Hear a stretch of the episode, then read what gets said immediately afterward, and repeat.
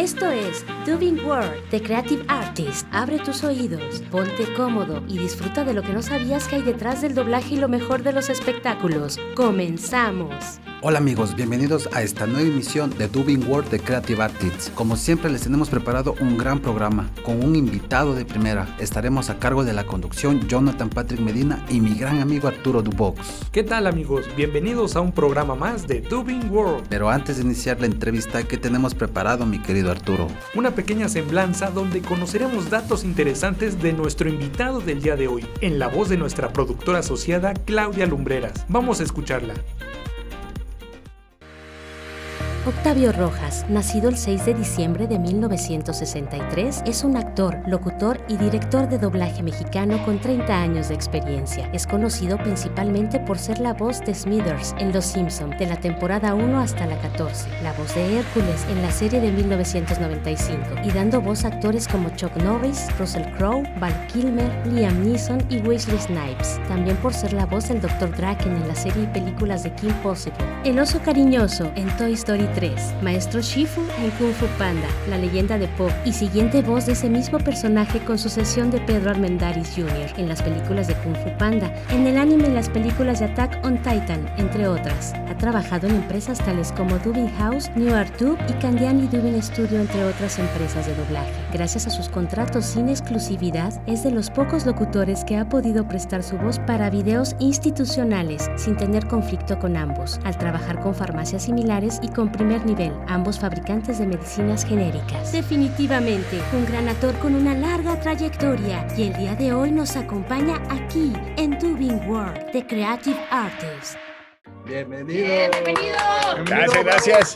¿Cómo están? Bien, la verdad. Está muy bien, está perfecto. Claro que sí, me gustó. Muy bien, y más con esa voz. Muy bonita. Muy bien, muy bien. Felicidades. Felicidades por esa voz. Gracias, gracias. Gracias. Muy bien. Pues sí, amigos, tenemos aquí al gran Octavio, pues con más de 30 años en el doblaje, se dice fácil, ¿no? Este, ¿nos podrías platicar un poco más de ti, de tus inicios? Sí, Eh, claro. Siempre tuviste esta inclinación por el mundo artístico. ¿Qué, qué, qué camino te llevó para el medio? Bueno, eh, yo realmente, obviamente como todo mundo, estudié lo, lo básico, lo normal, primaria, secundaria, preparatoria y demás. Y después yo no sabía si dedicarme a arquitectura, que me gustaba bastante también, pero realmente me empezó a llamar más la atención todo lo que era este, lo artístico, tanto más sensibilidad como era la danza, las artes plásticas, la música, y hasta que decidí que más bien el arte dramático era lo que me, me gustaba más, ¿no? Y entonces fue cuando hice mi solicitud para entrar al CEDART, que pertenece a Bellas Artes, Centro de Educación Artística. Entré ahí, obviamente, y fue la maravilla, porque ahí encontré todo lo que yo necesitaba. Eh, en esta escuela, a la par que llevas los estudios de preparatoria normal, salías como docente de arte. Ajá. Eran cuatro años en lugar de tres, y llevabas las mismas materias que en la escuela convencional y las artísticas. Y yo me dediqué al arte dramática. Que bueno, pues me voy para arte dramático, ¿no? Y terminé mi carrera ahí. Después salí y este, pues el panorama como que no se pintaba tan claro en la onda artística para mí, ¿no? Entonces, este, busqué de miles de trabajos, en miles de cosas, eh, hasta el grado de que ya iba yo a entrar al ejército porque tenía un vecino que era paracaidista y me dice, oye, ¿sabes qué? Dice, pues está, ¿te gustaría trabajar, dice, entrar al ejército? Se sirves ocho años y después ya quedas libre, ya haciendo, teniendo una carrera también, dice, y puedes ejercer ya privado, ¿no? Entonces yo iba por este, mecánico de aviones, que me encantaba también la, aviación. Entonces dije, no, pues mecánico de aviones su- suena bastante bien y se puede ser ya después mecánico comercial de aviones y se está súper bien pagado y todo esto. Ok, iba yo a entrar. Y en esa época, eh, una de mis hermanas trabajaba para la XCW y me dice, oye, fíjate que se está abriendo una nueva empresa que se llama Videovisa y Videocentro, que después eh, obviamente se dedicó a la renta y venta de videocassettes en formato VHS y beta. Ya le estoy hablando de la prehistoria de muchos de los jóvenes que nos van a escuchar. Yo ya llegué a es rentar todavía. ya, ya es material de, de museo. Entonces ya este, pues bueno, dije, ¿qué, qué voy a hacer ahí? Surge esta nueva empresa y hay un, un puesto de mensajero. Dije, "Ah, a ver, vamos a ver. Total, que ya fui, eh, era para el, el área jurídica de Videocentro. Estuve ahí este, esperando mi entrevista desde las 9 de la mañana. Llegué, me les olvidé porque fui a, fueron a comer, toda esta onda, regresaban y dicen, ¿y a qué horas me, me van a pasar a mí? Pues dieron las 7 de la noche, y ahí esperando y ya este, sale el licenciado que me iba a entrevistar y me dice, este, ay, mano, discúlpame, te me olvidaste. Pues, sí, sí, ¿no? ¿Y ahora qué hago? Dice, a ver, pásate rápido. Ah, pasé a su oficina. Y me dice, pues, ¿qué pasó? Yo, pues vengo por el trabajo que dicen que hay, ¿no? O sea, que, que necesitan un mensajero y aquí estoy. Me dice, bueno, yo más que nada necesito un esclavo, dice, no un mensajero. Dice, porque esto está arrancando. Dice, pues quizá haya hora de entrada, dice, pero de salida no. Dice, está muy pesado aquí, ¿no? Ah, Queriendo asustarme, yo creo, ¿no? Yo, pues mire, yo la verdad iba a entrar al ejército. Y pues ahí no hay horario. Digo, yo me puedo estar levantado a las 4 de la mañana y a la hora que me digan tengo que estar ahí. Entonces, pues, por mí no hay ningún problema. Yo, ¿qué, qué me ofrecen? ¿No? ¿En serio? Dice, sí, sí. Si ¿Te querías trabajar de una vez ahorita? ¿Trabajarías desde ahorita? Claro. Ah, bueno, pues mira, ayúdame, ve acomodando esas cosas que están allí, ese material, bla, bla, bla. Ya, ahí entré a Videocentro, a Videovice y Videocentro, ¿no? Obviamente, pues fue pasando el tiempo, primero como mensajero, luego mensajero chofer, ya me dieron una camioneta, luego ya asistente, auxiliar, y luego terminaron ya casi diciéndome licenciado, ¿no? Ahí me sirvió la, la actuación, yo creo, porque me la creía, ¿no? Entonces, este, manejábamos todo esto ahí, lo de la, la apertura de videocentros, todo eso, ¿no? Y después surgió, obviamente, ya como negocio de esto, la piratería. Entonces ahí me tocó, como estábamos en el jurídico, eh, estar en coordinación con otros licenciados y con este, la autoridad a, la- a recolectar piratería de los tianguis, de todo esto, donde se ah, vendía y para su destrucción. Tenía- había unas bodegas que estaban allá por Tullehualco, donde llevábamos todo el material para ser destruido. Y yo me encargaba de eso. Entonces, este, un día se nos llenó la, la bodega, tanta piratería que había, bueno, que hay todavía, este, pero eso era de videocassettes. Y nos dieron, nos dieron una préstamo, una bodega, que también era de una filial de Televisa. Pues ya, llegué ahí, entregué mi material y pues eso que es- dices, bueno, ¿y ¿qué más harán aquí? Ya subí al primer piso y le pregunté a una muchacha, una secretaria que estaba ahí, oye, este, ¿qué hacen aquí? Y yo creo que llegué en mal momento porque estaba de malas y yo creo que esta muchacha no sé qué pasaría. Le digo, disculpa, ¿qué, ¿qué hacen aquí, no? Permíteme, sí, estoy muy ocupada. Nada más pregunté que qué hacen aquí y no le grité ni nada, ¿no? Estoy diciendo que me esperes, por favor. Bueno, gritando la chava, ¿no? Dije, bueno, yo, pues, somos de la misma empresa, yo trabajo también en Televisa. Sí, pero que... Uy. Y a esos gritos sale un chavo que más o menos de mi edad, veintitantos años igual. ¿Qué pasó? No, nada, nada, ya me iba. Yo es que este, pregunté que qué hacían aquí, pero este, la señorita está muy ocupada y creo que la molesté. Es que estoy, estoy trabajando. Ah, ya, tranquila, le dice también ese chavo, ¿no? A ver, vente, vente, vente, vente para acá, mano. ¿Qué pasó? Yo, no, es que mira, ahí va toda mi historia. Es que ahora vine a dejar material para la. Ah, ok, ok.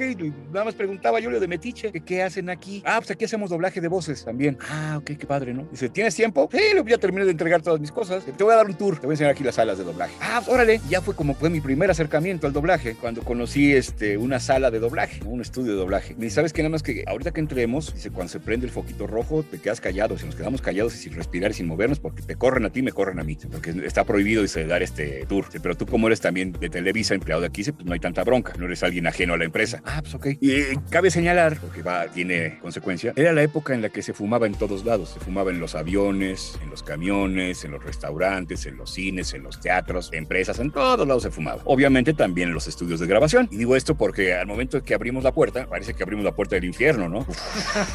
Va a salir humo. ¿Qué onda aquí? no? Y aparte había media luz. Yo dije, oye, entramos a un tugurio, ¿no? Dije, llegamos a un congal, ¿qué es esto? Ya, nos sentamos, un quietecito los dos, y al final era una sala grande, una sala grande, yo creo que estado como de unos 10, 12 metros a lo mejor de longitud, como por 5 de ancho, estaba grande, bastante grande. Y al final estaba la pantalla, el atril, hasta el micrófono, a un lado había un escritorio, y nos daba en la espalda el director y el actor, el actor parado y el director sentado, ¿no? Ah, buenas tardes. Buenas tardes, señor, dice este chavo, ¿no? Este, ver si nos permite... Sí, ya sabe, ya sabe, pero callado. Calladitos, ¿no? Empieza la escena y empieza a actuar este señor, y una escena donde lloraba y todo, y lo vi que estaba llorando gruesísimo, ¿no? Dijo, "Oh, cañón". Termina la escena, se voltea y dice, ¿a qué nos vamos a ir a comer ya, no? No estaba llorando. "No manches. A mí ya se me había dado ganas de llorar y los pelos de punta, ¿no? Dije, ay, pobre cuate, ¿no? Dije, ah, órale, qué, qué padre, ¿no? Ya se voltea el señor y dice, bueno, ya, ya, ya, ya, ya estuvo bien de circo. Ya vieron cómo se hace, adiós. Ya nos salimos, ¿no? Ya me dice este chavo, dice, ¿sí sabes quiénes eran? No, la verdad no. El que estaba dirigiendo era don Carlos Petrel. Y yo, Wow. Ah, yo no sabía ni quién era don Carlos Petrel, la verdad, ¿no? Ah, pues bien, entonces chido, ¿no?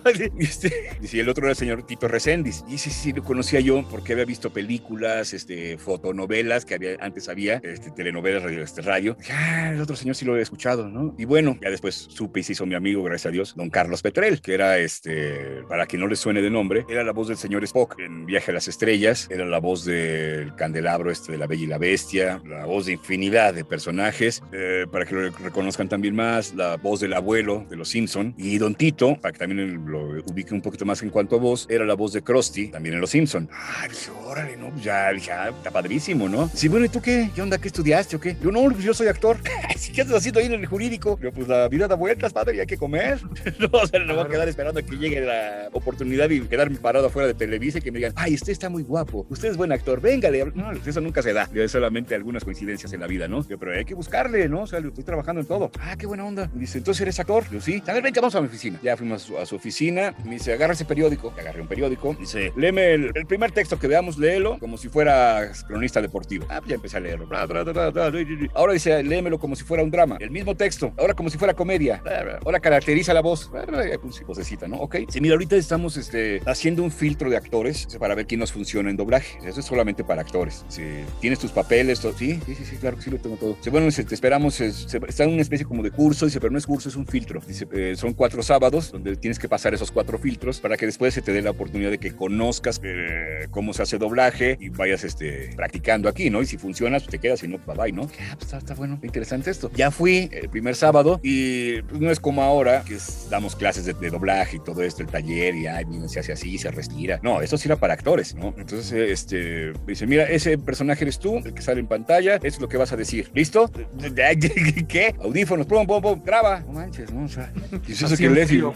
Sí, sí, sí, eso que leo, veo. ah, bla, Medio memoricé el personaje y pum, pum, pum. Ok, nos vemos el próximo sábado. Y ya, y éramos como 15 que estábamos y cada uno nos daban esa oportunidad a cada uno. Hubo quien no pudo ni hablar. Soltaron el ensayo. pues, Adiós, bye, hasta luego, mano, ya no sirves. Entonces yo pasé al segundo filtro. Pues ya iba yo con la idea que no, desde que entré, no manches, a ver qué están poniendo y tratar de leer ahí el script, ¿no? Dije, eh, mañosamente, dije, pues ahora no me agarran como esta vez. Y así fue, segundo, tercera, cuarta clase. Me dice, ¿sabes qué? Que sí nos funciona. Dice, pero obviamente, dice, pues vas a empezar desde abajo. No te vas, no creas que vas a tener luego, luego un estelar. Te vas a empezar haciendo ambientes, eso. Y dije, ¿qué son los ambientes? Pues ya me, pones, me puse a investigar entre los, oye, este, ¿qué son los ambientes? Ah, pues es esto y esto y esto. Ah, órale. Y así fue como yo empecé, ¿no? Empecé a que me dijeron, ¿sabes qué? Tienes que reportarte, reportarme qué es. Tienes que hablar con el delegado de la ANDA para decirle que eres tal persona, que cuando puedes ir a, ver, este, que te reportas, para que te den algún llamadito, para que se te haga la prueba de voz y todo esto, ¿no? Y así fue, así fue con mi primer acercamiento al doblaje. Y bueno, y este muchacho del que les hablo, el que salió y que me mostró la sala y todo esto, era nada menos y nada más que Eduardo, Eduardo Yacardi. Su papá era don Joe Yacardi, que estaba como director ahí de Audiomaster, y él estaba como gerente. Entonces él fue, y él, él también era actor, en esa época él era la voz de Superboy. Entonces dije, ay, mira qué padre, ¿no? O sea, cómo las cosas se van acomodando, se fueron acomodando, y así fue como empecé yo en, en doblaje, fueron mis inicios en el doblaje. Wow, pues qué increíble, ¿no? Todo un golpe Y- de suerte. O... Sí, claro. Ni te Sí, sí, sí. imaginabas que por aquí te Jamás, pasaba. jamás, jamás, jamás. Y mira, se dio, ya llevamos 35 años.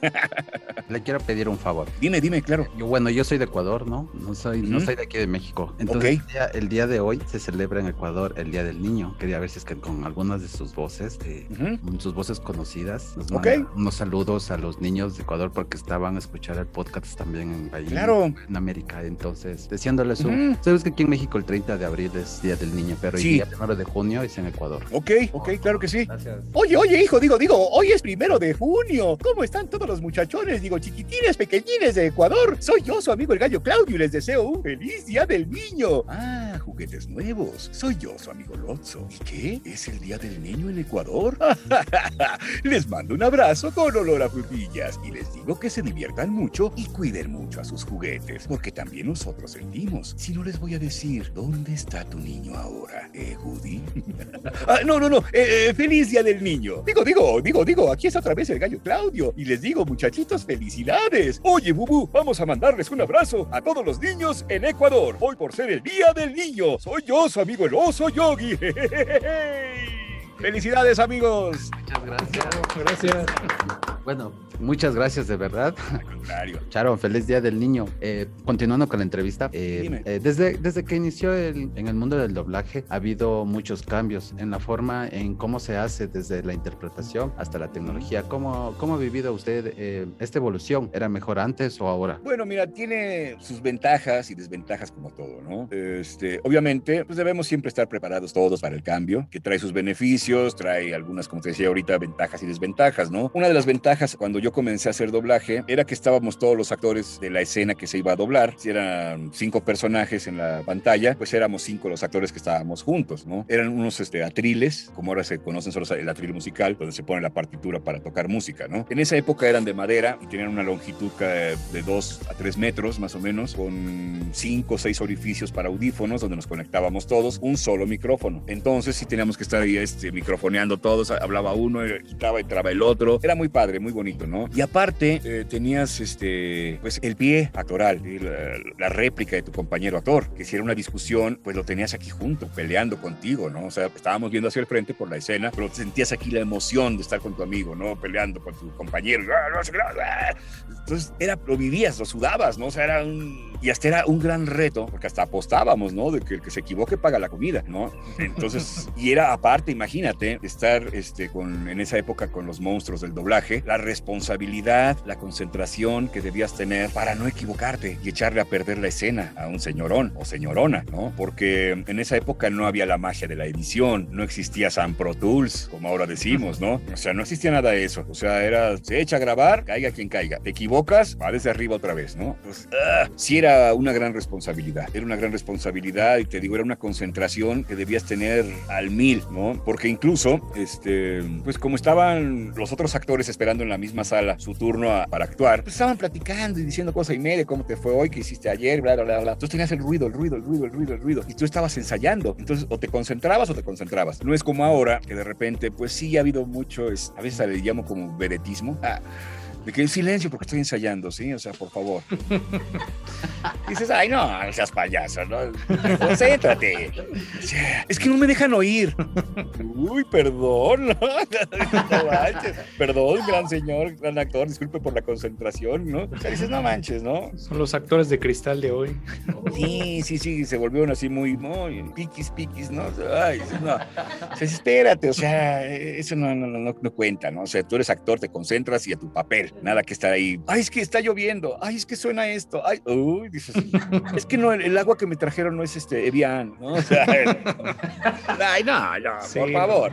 O sea, ya se volvieron muy delicaditos, ¿no? Entonces, este, era, era para mí esa maravilla. Que te digo, estábamos ahí jugando, inventábamos eh, durante la toma, bromeábamos mucho, le poníamos otros diálogos, pero ahí, a lo que te digo, la concentración. Sabíamos lo que íbamos a decir. En el ensayo estábamos diciendo babosada y media, luego hasta groserías decíamos, ¿no? Del personaje y todo eso. Y cuando grababa, pa, pa, pa, decíamos lo que decía el script, la traducción. Hasta la gente se queda así, no manches, ¿cómo le hacen? Nos están diciendo tontería y media y al momento de grabar, lo que dice el script y en tiempo, el ta, ta, ta, estabas acostumbrado a ese ritmo, ¿no? Jugábamos mucho y éramos una gran familia. Era en esa, en esa empresa donde yo empecé, Audiomaster, eran 11 salas. Entonces era desde las 9 de la mañana hasta las 10 de la noche trabajando y tenías llamado en la sala 1, en la 4, en la 3, pa, pa, pa, cambiabas y la hora de la comida nos juntábamos todos. O sea, era una familia, era una cosa muy padre, muy bonito, ¿no? Una convivencia muy actoral. Todo el tiempo estábamos en la misma onda todos, ¿no? Entonces, es, eso es lo que yo extraño de, de, del doblaje, que de esa época, ¿no? Digo que era muy, este, muy humano, la convivencia, todo esto. A lo mejor no existía la tecnología, pero sí existía ese compañerismo, esa familia, ¿no? Porque ahora ya no sabes ni quién graba antes de ti o que de repente vas a encontrarte a alguien en el llamado. Ah, hola, ¿cómo estás?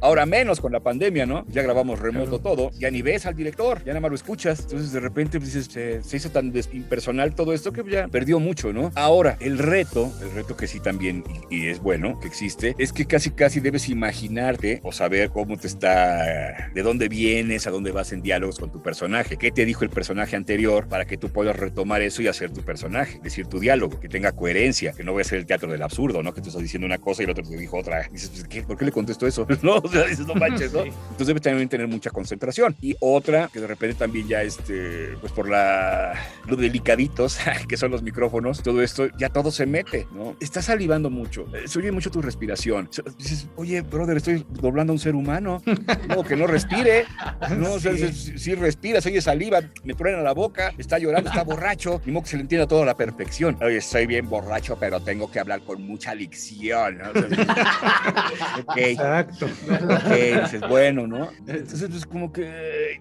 hasta incluso se siente ilógico que un personaje que está alcoholizado hable también, O de repente los directores que son enemigos de las reacciones, ¿no? Es que está reaccionando mucho. Dices, entonces nada más digo, hola, buenas tardes. Y mi personaje se queda congelado, no respira, no, nada. Se va a caer y, ¡ay, me caí! no, pues, ¡ay! Uh, ¡ay!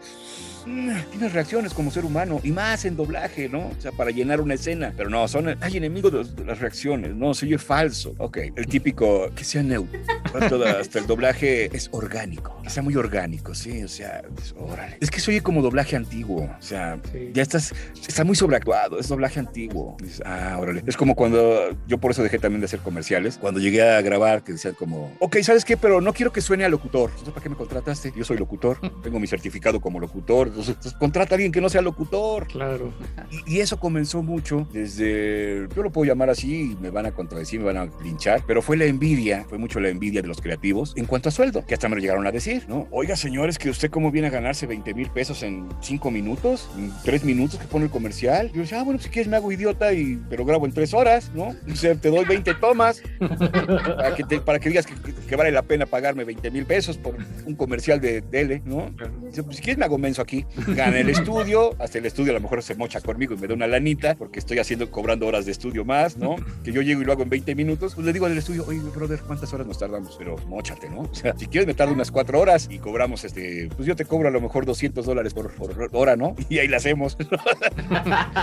Entonces de ahí empezó y de repente ellos empezaron a vender la idea a los clientes. Es que, ¿sabe qué? Mire, yo, yo hice el, el storyboard y le puse mi voz y se oye bien. Y no faltaba el cliente que también quería descubrir el hilo Ah, pues sí, se oye muy natural. Sí, que lo haga el, el, el creativo. ¿Para qué pagamos a un locutor tanto? ¿No? Entonces mejor nos ahorramos esa lana. Te fue al caño muchas cosas, ¿no? Y digo, ojalá el doblaje no pase lo mismo porque vamos a tronar mucho, ¿no? Porque también de repente digo, ahora ya lo quieren todo tan natural. Que dices, entonces, ¿dónde dejas el trabajo de actor? Hay una diferencia, algo que te haga vibrar, algo que te haga sentir, ¿no? Entonces, ¿sabes qué? Pues mejor entonces ya hazlo todo subtitulado, ¿no? Si ya, ya todo está sobreactuado, subtitúlenlo todo, ya me vale gorro, ¿no? Ya no, ya, no, ya no nos utilicen a nosotros. Entonces dices, no puede ser así. Yo cuando doy clases y todo, les digo a mis alumnos, no, ¿saben qué? A mí me vale gorro. Ustedes aprendan a hacer reacciones. Ya si las quieren borrar, ya las borrarán. Pero ¿qué pasa si de repente en una película no me pusiste un pequeño dialoguito o una reacción? Vas a tener que volver a hablarle al actor para que venga a hacer un y ya le tienes que pagar. Entonces, ¿dónde estuvo el ahorro por no querer hacer esa reacción? ¿no? Entonces digo, pues ya cuando venga el QC, el control de calidad y todo eso, borren las reacciones si quieren, pero yo me doy el gusto de ponerlas. ¿no? Digo, yo las pongo,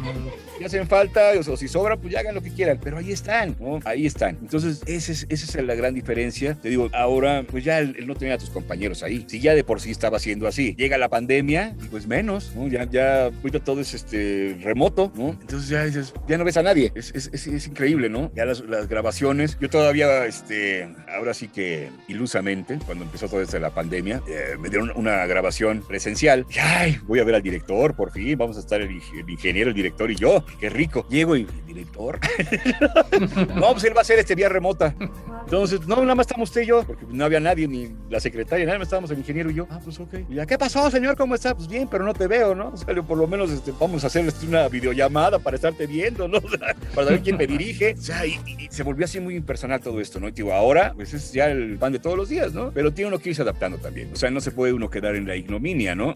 Yo de repente me piden en las clases mis alumnos, oiga, maestro, ¿nos puede dar una clase retro? Órale, cuando era presencial, una clase retro, pues era poner a cuatro actores, tres actores al mismo tiempo y el reto, ¿no? De hacerlo bien, la misma escena, todo esto, ¿no? Entonces, este, yo les daba ese gusto también para que aprendieran, tuvieran esa responsabilidad, ¿no? Del compromiso de no echarle a perder la toma a tu compañero, estar en sincronizado y concentrado al mil. Entonces, digo, esas son las, las, diferencias que yo puedo encontrar, pero todo es por beneficio, ¿no? También. Octavio, permítanos un momento. Claro. Para continuar con la entrevista, vamos a entrar a nuestro primer corte. Ok. No te muevas. Continuamos con más de Dubing World, The Creative Artist. Yo diría renacuajo, señor. ¿Y qué hizo el fin de semana, Smithers? Bueno, lavé mi ropa, le envié una carta a mi madre. Ay, lo mejor saqué a Hércules a asustar. Mi perro Yorkshire, señor, es muy pequeñito, así que es una broma, señor. Aquí está su foto. Ahí está. La elusiva flor oculta. Digo, digo, florece una vez cada 200 años. Y hoy, digo, pequeño lentito, es nuestro día de suerte. Cuando te enfocas en el kung fu, cuando te concentras, das asco. Pero eso puede ser mi culpa. No puedo entrenarte como he entrenado a los cinco. Ahora veo que la manera de llegar a ti es con esto. Tienen habilidades que impresionan.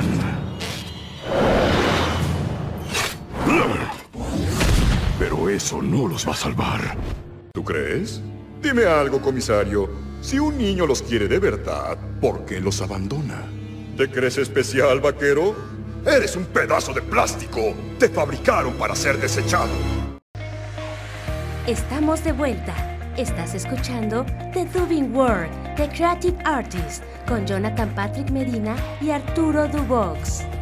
Pues ya estamos de regreso amigos, estamos con Octavio Rojas y bueno, continuando con el tema de hace un momento, eh, tenemos una pregunta muy interesante. Gracias. Sí, sí, sí. Gracias. Eh, hablando eh, con el tema del doblaje, cómo se hacía anteriormente, cómo es hoy, ¿Mm? actualmente eh, usted sabe que ya no manejamos guiones en papel, ya no existe el guion en papel. Me gustaría saber cómo trabaja usted con las anotaciones, la- las pausas, el punto. Claro que viene dentro de ser mental, pero cómo lo refuerza, porque en, en algunos casos, por ejemplo el mío, pues ha costado un poquito de trabajo adaptarse a, a- a todo en imagen, ¿no? ¿Usted Ujú. qué opina de esto? Bueno, sí, mira, este es muy importante esto porque sí te da mucho, mucho este campo para la memoria, memorizar. Lo que sí ahora es que pues ya preferimos que sean diálogos cortos para poder memorizar. Dónde va tu pausa, dónde vas a reaccionar, todo esto, ¿no? Anteriormente, como bien lo dices, pues lo marcaba uno en el script, ¿no? Marcabas hasta tu ritmo. Si era lento el diálogo, todo esto, le ponías una Una estrellita, un puntito, era como la taquigrafía, según tú le entendías, esas eran tus marcas, ¿no? Y- pero fíjate que fue muy importante, muy interesante, porque esto yo recuerdo que la primera persona que lo hizo fue el señor Eduardo Tejedo, que él dijo, "Ah, ¿saben qué? Quiero innovar, y él fue el primero que puso el script este, en pantalla,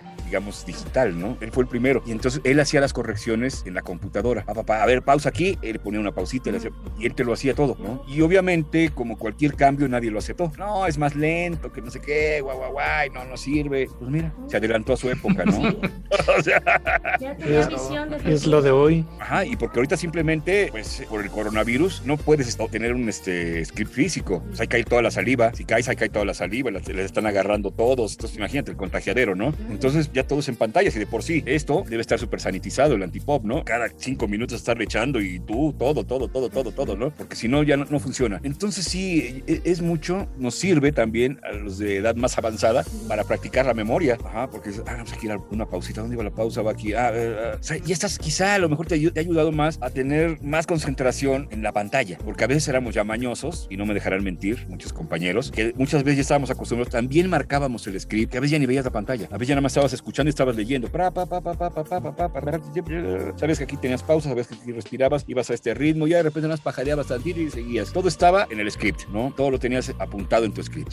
Y ahora, pues ya no. Ahora tienes que estar más pendiente de la pantalla, de estar viendo la pantalla otra vez y acordarte las pausas donde hacías esto, esto, lo otro. Ah, ya me acordé. Así casi cuando pasa el carro de atrás yo me río.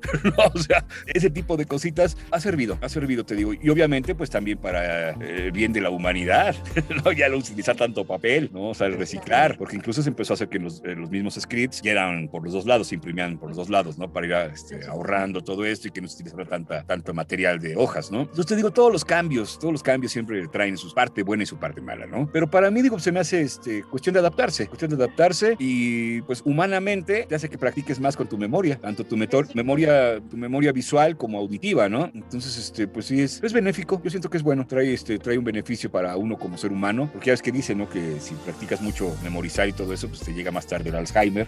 Entonces, pues mira, bendito sea Dios. Y no sirve como medicina para el cerebro. Sí, es muy buen remedio.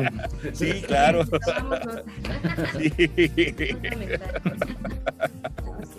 Bien, gracias. No, al contrario, gracias. Gracias a ti. Oye, Octavio, eh, con tantos años de carrera, seguramente conociste a muchos grandes personajes del medio, como ya mencionabas Carlos Petrel, a Rosanelda Aguirre, Sí. Álvaro Tarcisio y bueno, Sí, muchos más, ¿no? señor ¿Hay alguno- Magaña. claro, muchísimos. ¿Hay alguno que recuerdes con más cariño o alguna anécdota que nos quieras contar? Híjole, pues mira, yo la verdad a todos, a todos los que fueron de mi época, los recuerdo con mucho cariño. Te digo, al, al señor Petrel, el señor Petrel, pues yo tengo el honor de decir que llegamos a ser amigos. Me enseñó mucho como maestro, así que profesionalmente, y como ser humano. Él era todo un caballero, o sea, eh, destilaba esa pulcritud, esa caballerosidad, ¿no? Ahorita, por ejemplo, también, gracias a Dios todavía vive, el señor Francisco Reséndez, que también puedo decir que es mi amigo, este, mi maestro, gracias a Dios todavía dirige, actúa, pero sí tengo, híjole, infinidad de, de- de- anécdotas con ellas, de- del señor este, don Aguillón, don Pedro, don Pedro de Aguillón, también el señor Siller, todos ellos, ¿no? El señor Siller siempre me decía, porque yo llegaba tarde siempre a mis llamados, ¿no? Qué bueno, qué bueno, Octavio, que llegaste tarde, así me sacan a mí de volada.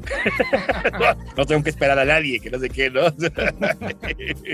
Tá- tárdate, tárdate, no llegues, no llegues, no llegues, decía, ¿no? Ahí salgo yo solito. Ah, bueno, no, entonces no llego, señor, por usted. Llego tarde, después soy el señor Siller, ¿eh? Pero, por ejemplo, con el señor Magaña fue una, un aprendizaje muy padre, el que tuve con él. Este va a tomar agüita. Bueno, Amper, ah, sí, no es comercial, es para energetizar.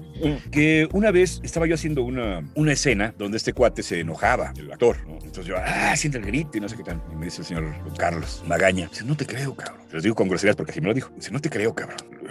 Mira cómo está él. Y tú lo estás haciendo. Ya, ya, ya. Hazlo con esa fuerza. Ay, que no sé qué tal. No, no. Hazle más, carajo. ¿Si eres actor? Sí, que. Ya, empezando a sacarme de onda, ¿no? No, me estás haciendo, no, no te faltan. No, ¿Qué onda, no? Ya, ya a sacar de onda, ¿no? Échale huevos, carajo. Pareces vieja. O sea, en la época en la que todavía esa misoginia y todo estaba muy en alto, ¿no? Ay, ah, estás re pendejo. No, no sirves, pinche Octavio. No manches. ¿Quién te dijo que eras actor, cabrón? Puta, que empiezo más.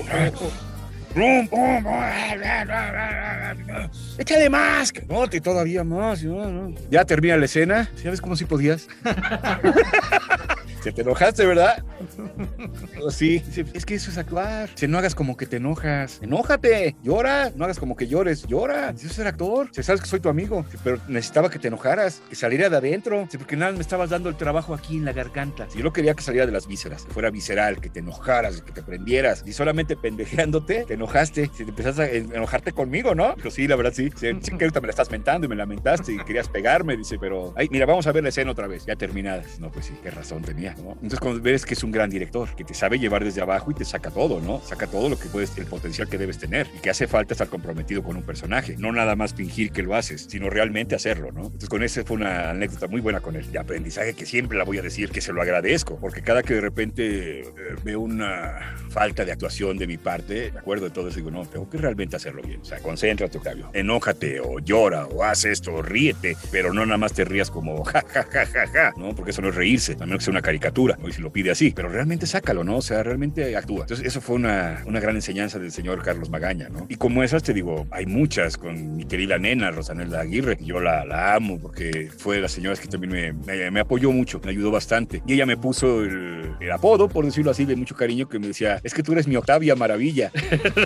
eres de la octava maravilla, Muy eres bueno. mi Octavia Maravilla, ¿no? no nenita, gracias. Ella fue la que me dio a Walker, a Chuck Norris en Walker, comisario de Texas, ¿no? Entonces, pero eran anécdotas con ella increíbles, ¿no? Porque ella siempre decía, le pedí uno permiso, oiga, nenita, ¿puedo ir a tal lado? Ay, no, mijito, es que están todos con todos. Estábamos todos los actores, sabíamos que actuábamos uno con otro, ¿no? Yo en esa época estaba como la voz de Canal 2, entonces yo invariablemente tenía que estar a las 2 de la tarde en Televisa y cortábamos doblaje a las 3. Entonces no, tenía que irme de, de Audiomaster 3000 para ubicarlos. Estaba en Calzada de Tlalpan, casi llegando a Huipulco, al Estadio Azteca, y pues Televisa Chapultepec hasta Chapultepec, no habría Chapultepec. Entonces el trayecto sí estaba largo y en carro, de todos modos, de todos modos era largo, ¿no? Entonces yo lo que hacía, ahorita vengo, nanita, voy al baño. Ándale, Octavio. ¿Cuál me iba yo a grabar? Ya me iba yo al baño, pero de Chapultepec, ¿no? Ya no, le dije a cuál baño iba, ¿no?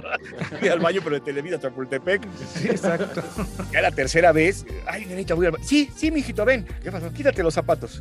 Ya que me quitan mis zapatos, ándale, ahora sí vete al baño. Pero lo que no sabía ella es que en la cajuela traía yo mis otros tenis. Entonces ya llegué al coche, me puse mis tenis y vámonos, ¿no? Luego me amarraba el cinturón al atril.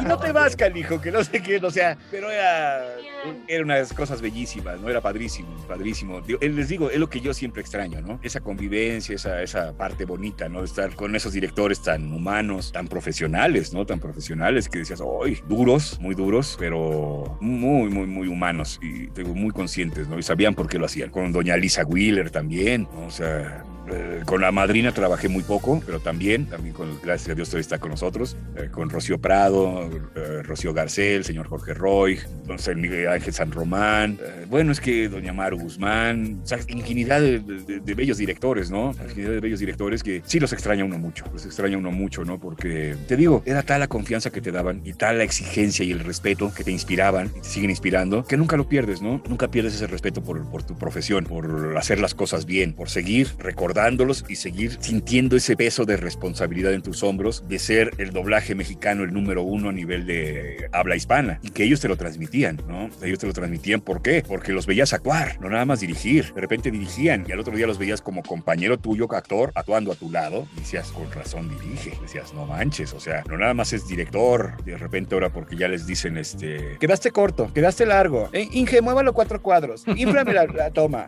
Cuatro a la izquierda, seis a la derecha. Dices, ¿eso es dirigir? ¿Eso es ser director? Y este, cultura general, ¿sabes esto? ¿Sabes lo otro?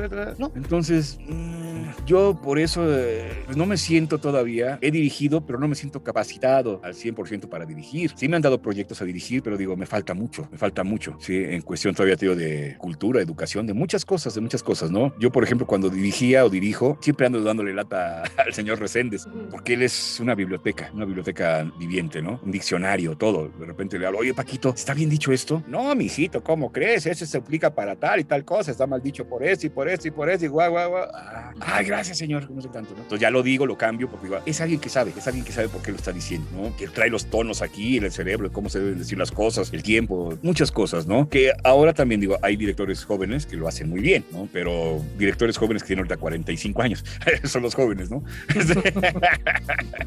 hay jóvenes que comienzan también que dices, ok, hay que darles tiempo, ¿no? Pero no te creas que ya eres director, más bien sigue trabajando, sigue trabajando y llegarás un día a esa excelencia, ¿no? Esa excelencia de los que uno aprendió, que te, te dirigían pues, sin ver la, la, pantalla y dices, estás corto, está mal, dices, que está viendo hacia el suelo, no manches, ¿cómo, cómo está viendo la pantalla? ¿Trae ojos aquí o qué? ¿No?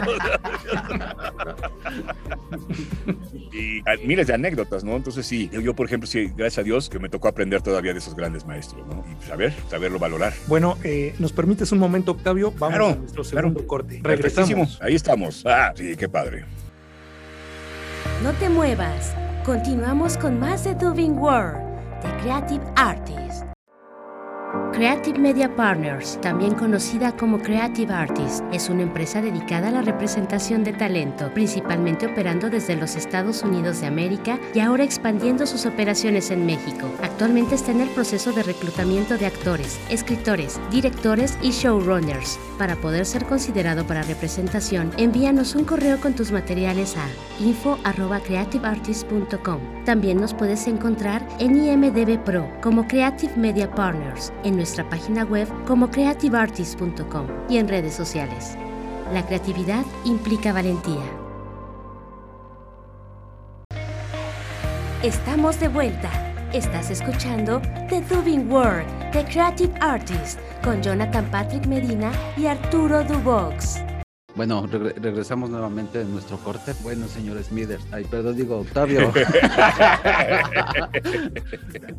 Oye, eh, has realizado infinidad de interpretaciones, ¿verdad? Tanto animadas como reales. Sabemos que los actores de doblaje no tienen mucho tiempo para entender un personaje, pero en, en tu proceso para construir algún personaje, o sea, ¿cuál es tu proceso? Bueno, eh, lo, lo, que siempre yo digo, ¿no? Concentración y saber entenderlo. Eh, observar muy bien, muy bien, muy bien a tu personaje. Eh, cómo camina, cómo viene vestido, cómo respira, qué ritmo tiene al hablar, eh, si es animación igual. Yo siempre digo, o sea, nunca puedes dividir de decir, ah, es un dibujo animado, entonces lo voy a hacer como muñequito. No, no, no, no, es un gran error, porque en una caricatura, para el dibujo animado, para el muñequito que digamos, digamos con confianza, el muñequito, es una situación real. ¿ah? Por ejemplo, si es este, no sé, a lo mejor, digamos que no lo hago yo, lo hace otro compañero, Bob Esponja. Lo que le sucede a Bob Esponja en un capítulo de una caricatura es muy real para el muñequito. No, como te digo, no puedo estar fingiendo que me río, que estoy en, en una historia de ficción. Para mí es real que sucede con Patricio, con este. De, debe ser real para que te entregues y lo hagas creíble. Yo, por ejemplo, en el caso del anime, que yo hice personajes secundarios desde hace mucho tiempo, pero no entendía bien el anime. Hasta la fecha no entiendo todo, ¿no? Obviamente, porque no me tocó en mi época. Me tocó, yo creo que sí, en los principios del anime, como lo fue a lo mejor Marino y la Patrulla Oceánica, este, de esas épocas, que eran Astro Boy, que era el anime, quizá, ¿no? De esa época. Hasta la misma Heidi, hasta uh, Candy Can, ¿no? Es Candy, Candy, no sé qué onda. Candy, Candy. Ajá, que eran anime, a fin de cuentas, ¿no? Eran los inicios, eran los tatarabuelos del anime, ¿no? Porque eran muchas este, series japonesas también. La Señorita Cometa, Ultraman, Ultra Seven, todo eso, ¿no? Que nos tocó ver de niños. Massinger Z, eh, los Thundercats, todo ese tipo de cosas, ¿no? Entonces, y cuando yo empecé, creo que lo primero que hice, si no mal recuerdo, fue a Lugia, de la película esta de Pokémon. Luego hice a Yu-Gi-Oh! En Yu-Gi-Oh! hice varios personajes también. Caballeros del Zodiaco también hice a otros personajes en varias temporadas. Salieron mis ahí. Pero no me los grabo, casi casi nunca me grabo mis personajes. Tengo varios que no, no me acuerdo, ¿no? Este, luego um, Shabi, Shi, Shibi Aburame, que es de Naruto. Silver, de Shaman King. Este, así, de los últimos que he hecho, obviamente, pues es este, Smith, este, Smithers, iba así. No. me van a crucificar. All Might de My Hero Academy, Academia de Héroes a All Might y a este Erwin, Erwin Smith. Attack on Titan. Attack on Titans, ¿no? Y entonces ahí ya vas entendiendo más del anime, ¿no? Pero donde ya comencé a empaparme más de todo esto fue cuando comencé a ir a las convenciones que me empezaron a invitar por estos personajes, ¿no? Porque hay que decirlo, ¿no? Realmente las convenciones, pues el éxito es el anime. O sea, porque a lo mejor me hablan en una convención para que vaya yo, pues, con qué personaje? Con el papá de Team Loco, de lluvia de hamburguesas. Pues, a lo mejor lo conocen 20, ¿no? Pero los otros 300 dicen, ¿quién es ese? Porque el papá de Team Loco de lluvia de hamburguesas, quién sabe, ¿no? O el doctor Cálico de Bolt, quién sabe quién será, ¿no? Pero de, repente dicen, ¿qué va a estar el de Attack on Titans? ¡Ah! No manches, ¿en serio Attack on Titans? ¡Ah, ah, ah, uh, ah!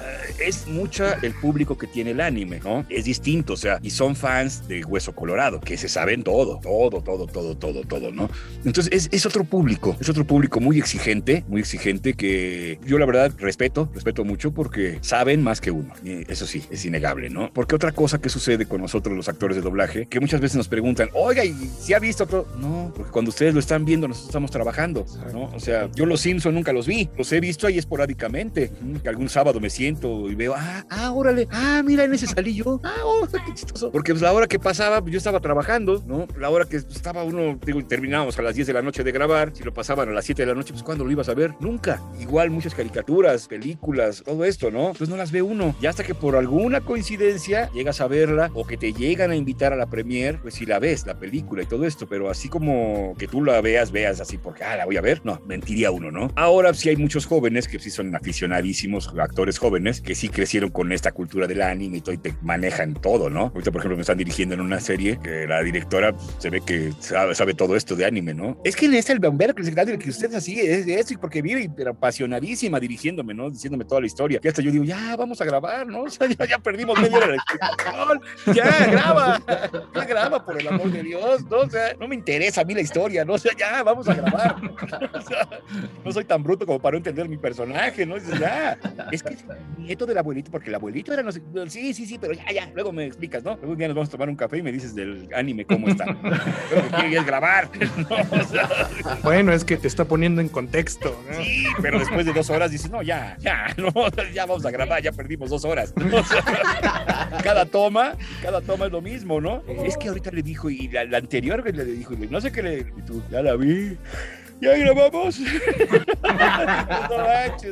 Está bien, pero digo, si de repente como que esto es más ágil, está uno acostumbrado, ¿no? Yo, por ejemplo, este, cuando dirijo, nunca, nunca pongo en contexto a mis actores, ¿no? O sea, nunca les digo qué va a pasar, porque me gusta que ellos vayan descubriendo y así se clavan más y se concentran en el personaje. Porque si ya les doy todo masticado, pues ya que, que comen, Ay, sí, ¿no? Entonces les digo, no, mira, tú eres ese. Ay, ¿Qué es el bueno, el malo? No sé, tú eres ese. Vamos, vamos viendo, graba, graba, vamos a verlo. Pues ya, están más atentos, están viendo la pantalla, están viendo que el diálogo que hace, qué dice, por qué lo... Y te clavas más como actor, porque si no también te puedes estereotipar. Si yo te digo, es que mira, eres el galán. Ah, sí, señor, claro, soy el galán, pero sí, todo el tiempo.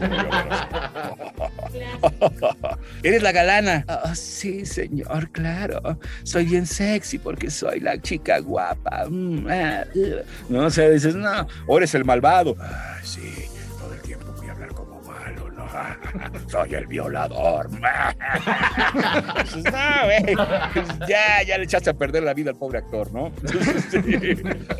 No, mejor que lo vaya descubriendo, ¿no? Que le cueste su chamba a mi actor. Pareces actor, ¿no?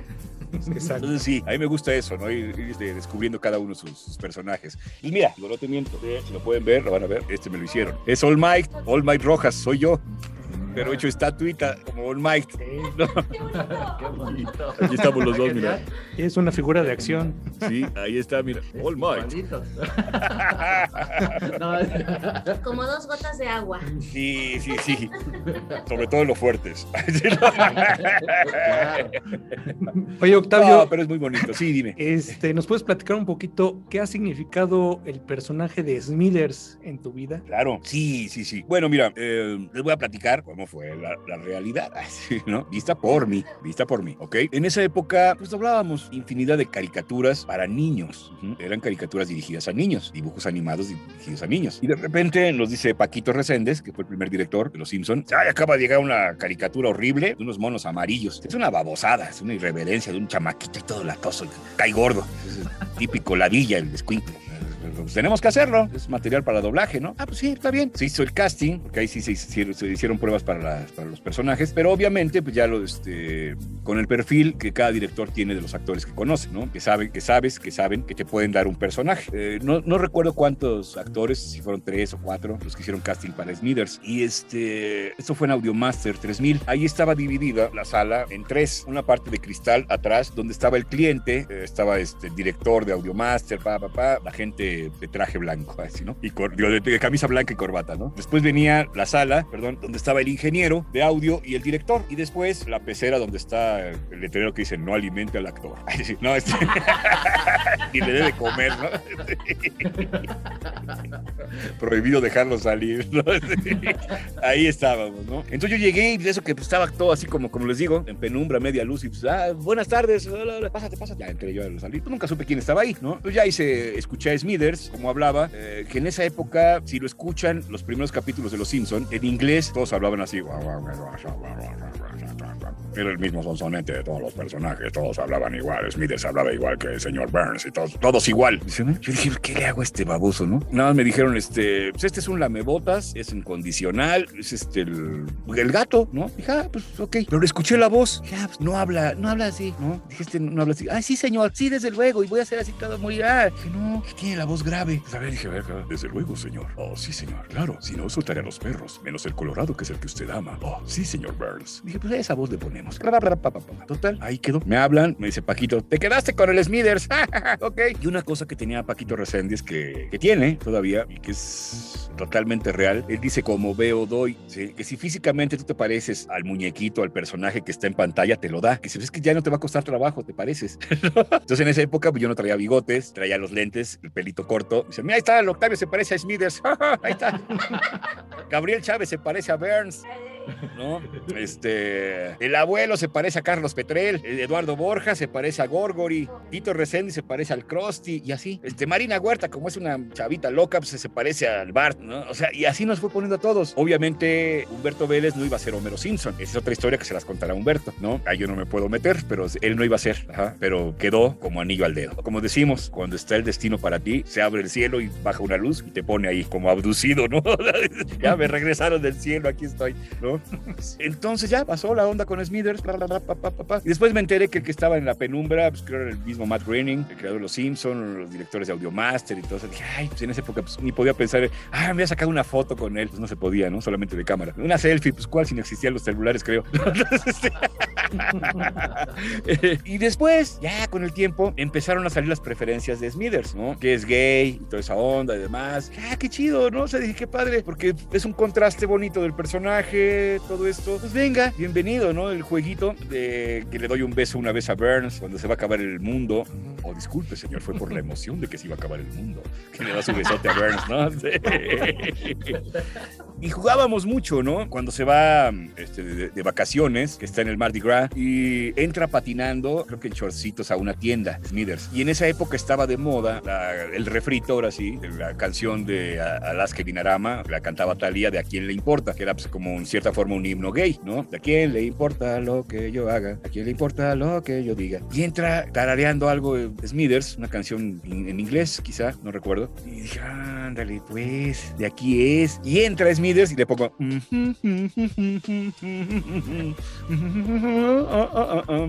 Tan, tan, ¿no? Y queda, ¿no? Los que entendieron, ¡ah, jaja, no manches, sí quedó perfecta, ¿no?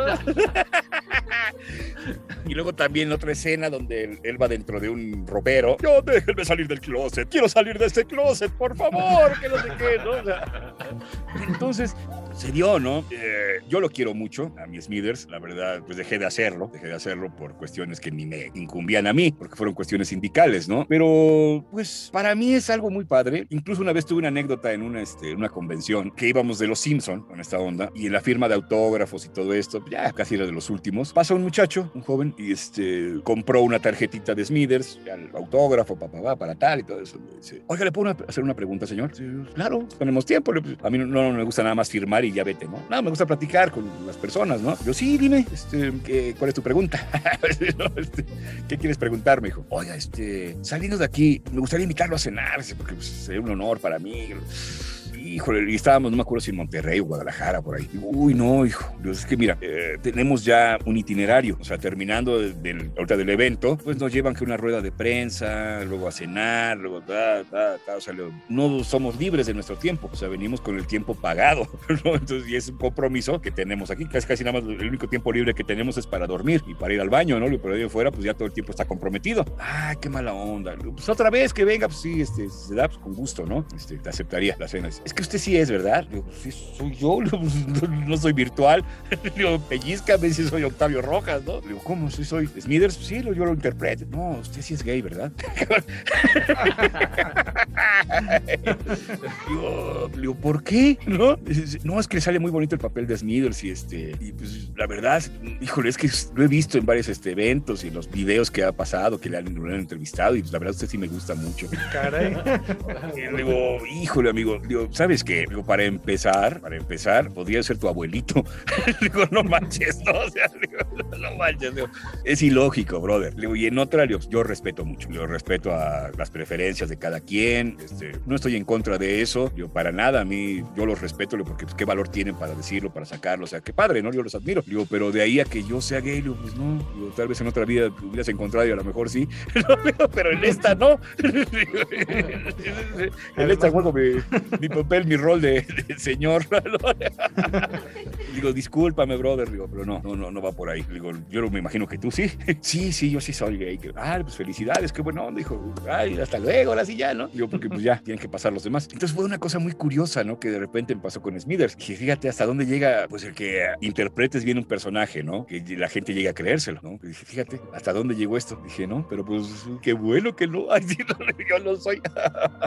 oye, oye, Octavio, este, pues también has hecho muchas locuciones comerciales. Sí. Y pues de hace muchos años. Eh, ¿Podrías comentarnos algunas de que te acuerdes? Yo creo que algunos de los que nos estén escuchando van a recordar su infancia. Nissan Mexicana y su calificada red de distribuidores presenta Máxima de Nissan es único. No te vayas. En un momento regresamos. Canal 5 en tu mismo canal. Esta noche en Televisa Deportes, apasionados de verdad. Jóvenes servicio militar, anticipados y remisos. Si cumpliste 18 años, ya te tienes que marchar. Refrescante de sol a sol, cerveza sol, sol, evita el exceso. Regresamos. Y bueno, infinidad, infinidad de cosas que hemos hecho, ¿no?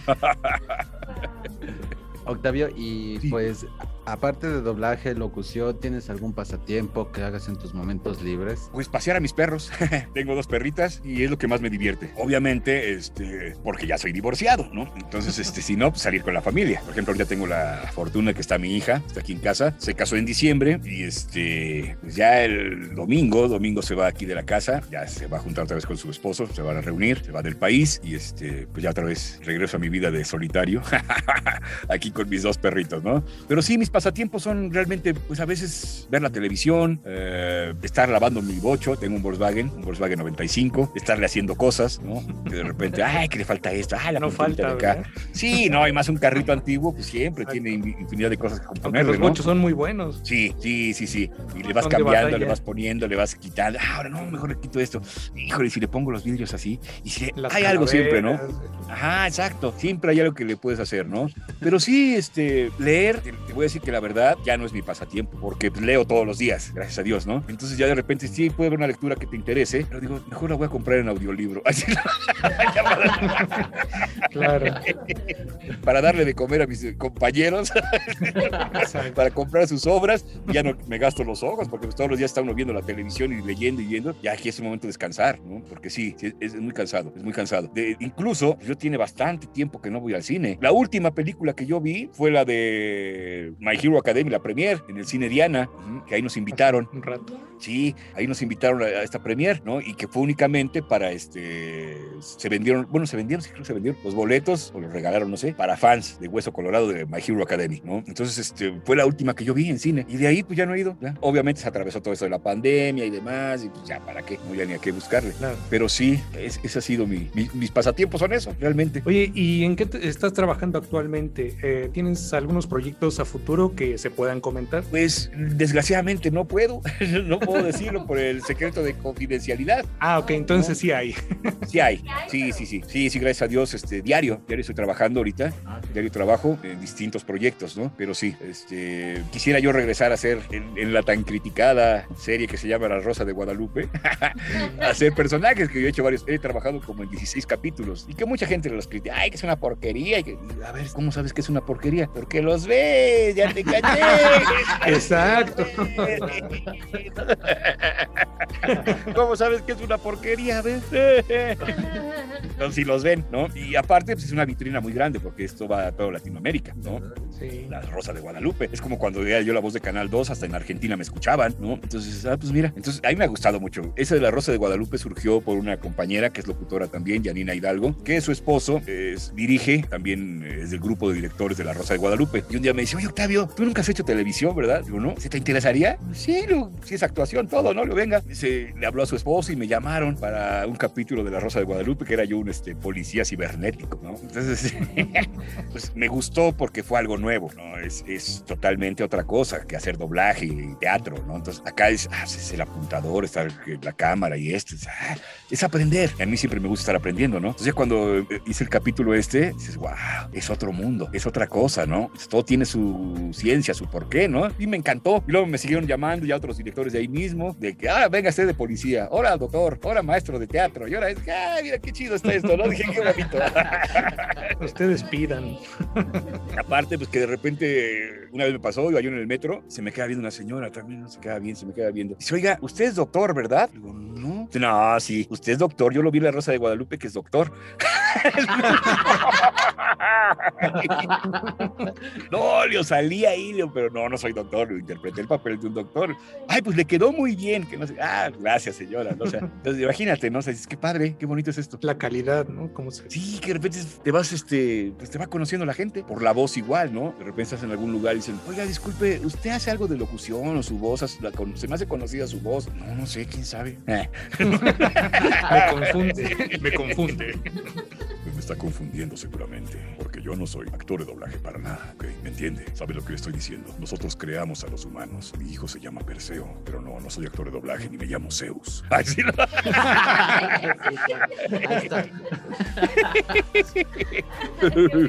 Sí, pero pues, es, es bonito todo eso. Octavio, entonces ya para despedirnos, nos- ya mm, culminando nuestro, eh, nuestra emisión el día de hoy, ¿nos puedes hacer alguna de tus voces de despidiéndote del programa de Dubbing World de Creative Artist? Dubbing World. Sí, de Dubbing Creative- World de Creative Artist. Híjole, está como un nombre difícil de algún documental. Doing World the Creative Artist, ¿sí? Lo van a tener que editar porque así no me acuerdo cómo. Ok. Pocas veces me acuerdo. No teman, ciudadanos. ¿Saben por qué? Porque ya estoy aquí. Soy yo, su amigo All Might. Y quiero decir un Doing Doing World Creative Artist Smash. Oh, desde luego, señor. Estoy aquí desde la planta nuclear de Springfield con un programa que tiene un nombre muy difícil. Eh, creo que ni usted, señor Burns, lo sabría decir. Así que mejor le suelto a los perros. Me hace el Colorado, porque es el que más ama a usted. Y estos muchachos de Creative Artist, pónganse a trabajar. Si no, los mando con Homero Simpson. digo, digo, digo, muchachos, ¿qué es lo que pasa? Eh, eh, que mejor yo les digo matemáticas, hijo. Sangre impura. Lo veo desde aquí. Pero quizá les deje una pequeña señal en la frente, como lo hice con este niño, ¿cómo se llama? ¿Quiere ser mago? Harry, Harry Potter o algo así. Soy yo, su amigo Lucius Malfoy, y les digo que desaparezcan. Ah, señor Wayne, usted me conoce muy bien y podría ser el dueño de Ciudad Gótica. Soy Russell Gould. Y bueno, se escuchan los perros a lo lejos. Señal que nos debemos ir. Los escuchan. Nos vemos. Miren, hasta traigo efectos especiales. Ahora sí soltaron a los perros. A los perros, señor. Con todo y el colorado. ¿Ya ven? Nada es este casualidad, todo es causalidad. Exacto.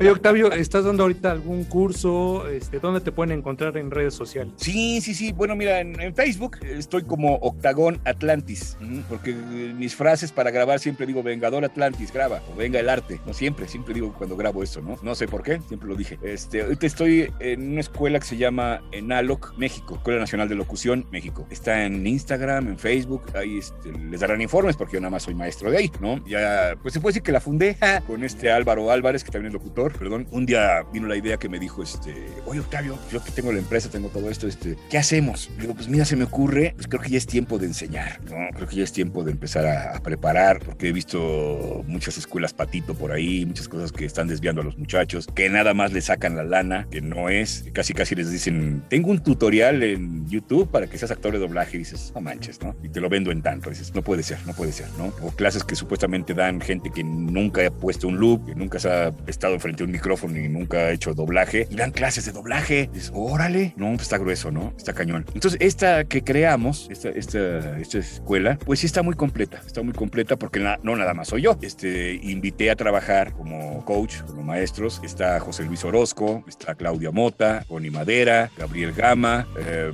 Sebastián Yapur, eh, eh, Carlos II, también está Carlos II y eh, otra niña que se llama también este, Luciana, que es la maestra de teatro, que, bueno, más bien de arte dramático, ¿no? Maestra de arte dramático, pero dirigida a doblaje. O sea, ya te ahorras un buen tramo. Ajá. Entonces, este, es muy buena, muy bueno. Y hay un proceso de Power of Voice, todo eso. O sea, está, está muy buena. Entonces, para los que estén interesados, comuníquense ahí, porque ni yo les tengo los, teléfonos, ¿no? Pero ahí se pueden comunicar y ahí les darán toda la información y precios y todo eso. Y yo sí los invito a que comparen, comparen las diferentes escuelas, comparen las diferentes escuelas que hay, que sea con actores vigentes, con actores que realmente tengan una buena trayectoria, los que les van a enseñar, que no vaya a ser una escuela patito donde una vez me tocó un cuate que me decía, este, ah, es que no manches, yo con 10 alumnos pago la renta y esto y esto, pero ¿qué les enseñas? Ay, pues nada, pues ahí estás, órale, qué mala onda, ¿no? O sea, entonces hay muchos de esos, hay muchos de esos que los tienen un año y no les enseña nada, ¿no? Entonces aguas. Sí les digo a todos los que nos escuchan, a los que nos vean, tengan cuidado, comparen, comparen siempre, comparen siempre. Yo no les digo que sea la mejor escuela, eso lo decidirán ustedes, y eso lo verán ustedes, ¿no? Pero eso es donde estoy dando yo ahorita clases ahí. E incluso, incluso este, te- te- tengo alumnos pues, de Argentina, Costa Rica, de Venezuela, de, de varios lugares de, la- de Latinoamérica, ¿no? Que quieren acercarse al doblaje y están en esta plataforma. Entonces digo, ah, pues está, está padre. Dentro de lo malo de la pandemia hay algo bueno, ¿no? Y hay este acercamiento, es algo bueno. Nos despedimos de verdad. Muchas gracias por habernos acompañado el día de hoy. Gracias a ustedes, Esperemos- gracias a ustedes. Muchas gracias de verdad, en serio. Entonces, nos ha sido un gustazo de verdad. Gracias. Gracias a ustedes, muchachos. Un abrazo, excelente tarde. Ahí estamos, síganse cuidando, cuídense todos, todos los que nos escuchan, abrazo. todos, sigamos usando cubrebocas, gel, lávense las manos, lávense las manitas para que coman después palomitas. No dar besos. No den besos. A la distancia. Nada más. No olvides descargar nuestro podcast. Esto fue Dubing World, The Creative Artist. Te esperamos en nuestra próxima emisión con más invitados, noticias y lo último del talento internacional. Una producción de Creative Artist Partners.